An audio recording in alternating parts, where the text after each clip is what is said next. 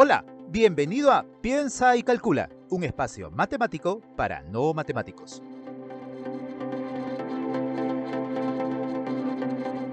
Y el episodio de hoy, los curiosos séptimos.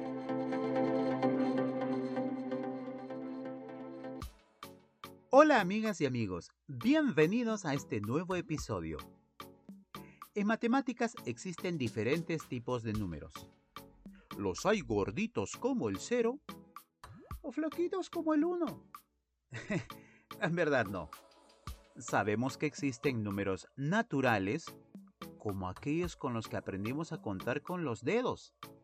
Bueno, yo hasta ahora lo sigo haciendo, sobre todo el sumar y al llevar. También existen números enteros, en donde se incluyen además de los naturales a sus opuestos, los negativos y por supuesto al cero.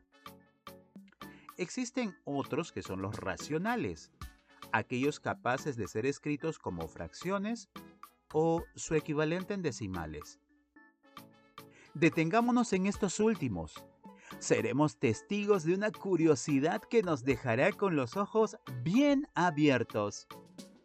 Como cuando mi hijito de seis años me dijo, Pa, dejé tu celular bien limpio, pues lo lavé dos veces.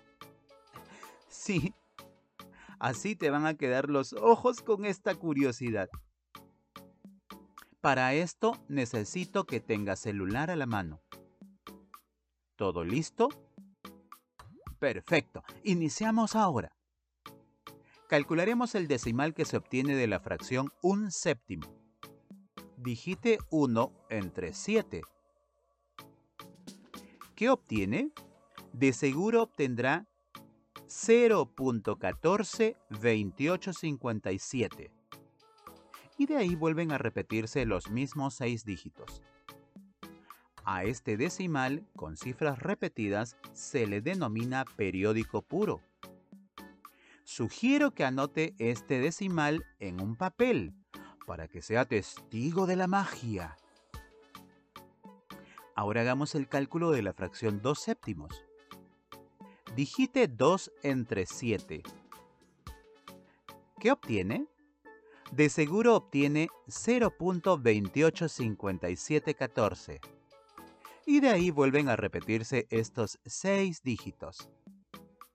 Lo más curioso es que estos 6 dígitos son los mismos de la división anterior, pero en diferente orden. ¿A qué no? Pues observe y compare.